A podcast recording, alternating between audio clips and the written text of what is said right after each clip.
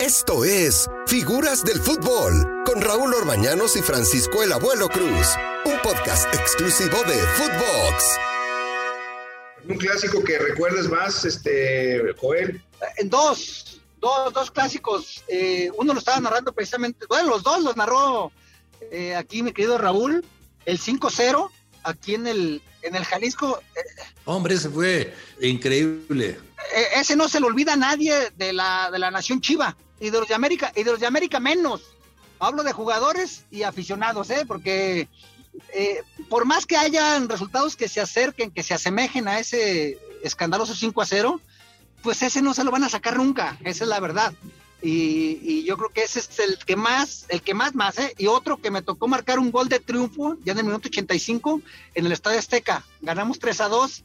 Eh, son los dos que, más me han marcado en mi vida futbolística, abuelo. Ese, 3-2, perdón, abuelo, fue un partidazo, Joel. Partidazo, los dos. Bueno, el, el, de la Azteca fue de volteretas, hubo penales cuatro penales hubo, dos que metió Zamorano, otro Ramón Morales, otro que pegó en el poste también de Ramón Morales, metió Reynoso, y ahí me, eh, me tocó marcar el gol de triunfo, así que eh, yo creo que son los que más recuerdo, y sí fue muy especial ese partido. Recuerdo, recuerdo este, por ahí un clásico eh, una, de una broncona impresionante, yo todavía no debutaba, fue que fue en el ochenta y tantos, por ahí, ¿no, Raúl? Más o menos. Ese fue el de Hermosillo, Quirarte, esa fue una y la otra fue en semifinales con Alberto Guerra y Carlos Reynoso dirigiendo los equipos.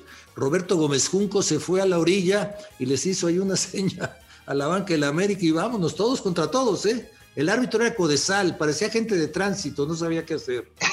no, pero esas eran campales, campales, ¿eh? ¿no? El, capitán Furia. Hombre. Sacó sus mejores dotes de karateca, que, que es cinta negra, mencionó aparte y, bravísimo, ¿eh? Contra el Zuli, contra Madero, contra el Sheriff, o sea, agarró parejo el, y solo, ¿eh?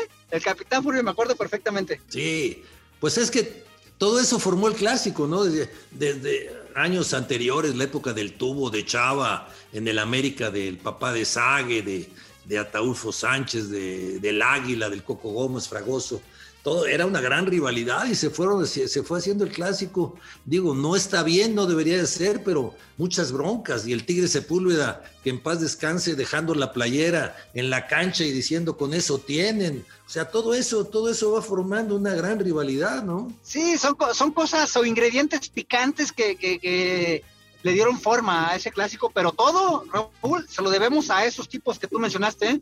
Tú que eres un historiador del fútbol, sabes perfectamente de que nosotros gozamos el cariño que nos heredaron los, los capos, ¿eh? los que ganaron campeonatos y campeonatos, pues, obviamente nos dejan un, legado eh, que poca gente valora, también hay que mencionarlo, ¿eh? hay que darles el real valor porque gracias a ellos gozamos de mucha atención mediática y cariño de la gente.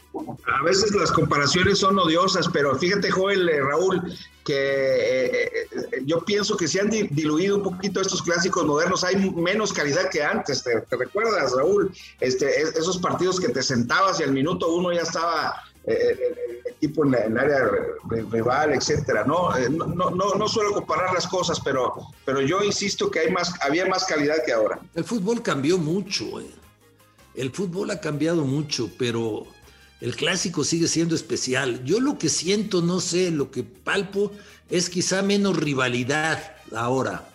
Eso es lo que yo, lo que yo siento, no estén de acuerdo conmigo. Sí, Raúl, la verdad que, digo, vamos a decirlo así para que no se oiga tan feo.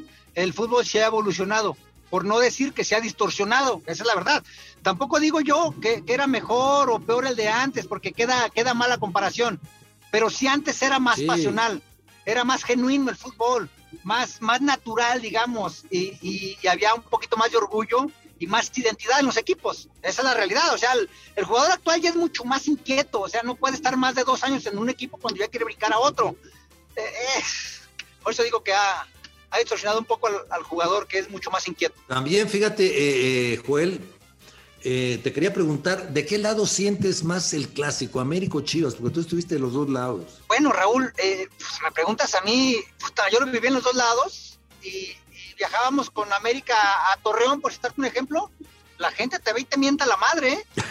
O sea, no es, no, es, no es casualidad lo que dicen de que a la, o lo odias o lo amas. Y a Chivas en Torreón mismo la gente te saluda. O sea, es un equipo bien visto, es un equipo querido, digamos, querible, querible, esa es la palabra.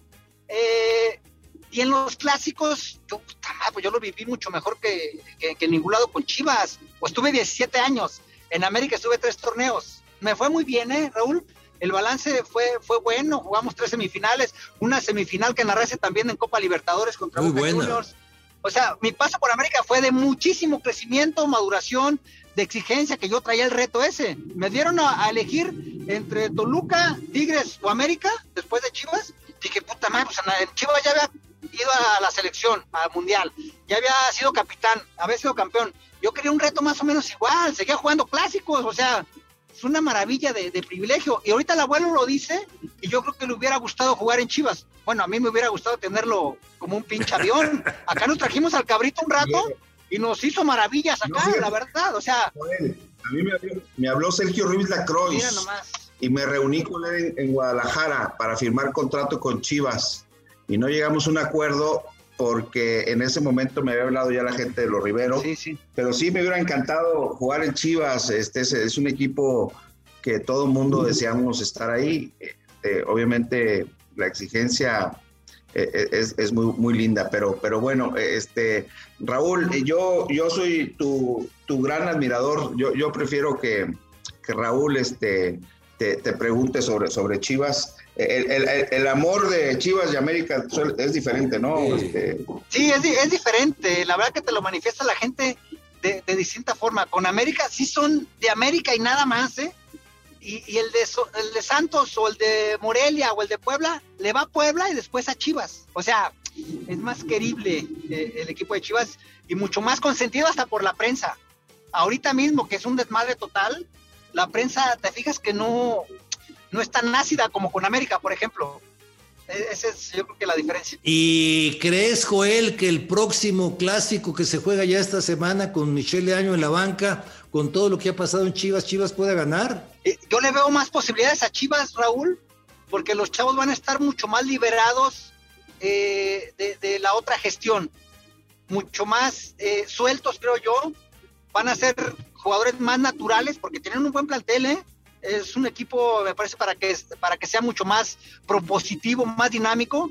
Y Michel de año, eh, teóricamente, trae unas ideas frescas, todo eso. Ahora, no es lo mismo dirigir a Zacatepec o, a Coras en la división de ascenso a, este, esta papa caliente. ¿eh?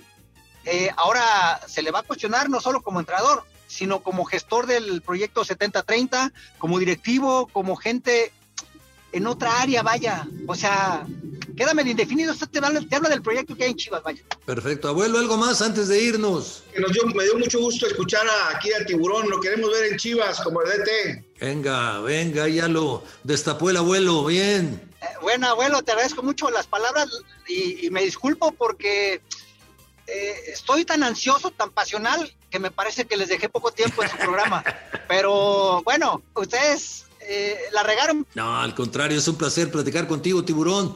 Te mando un fuerte abrazo, cuídate mucho. ¿Te invitan?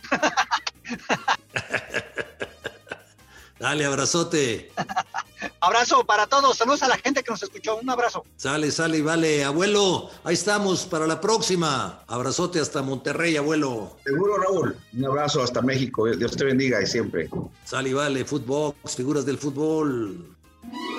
Esto fue Figuras del Fútbol con Raúl Orbañanos y Francisco Javier el Abuelo Cruz. Podcast exclusivo de Footbox.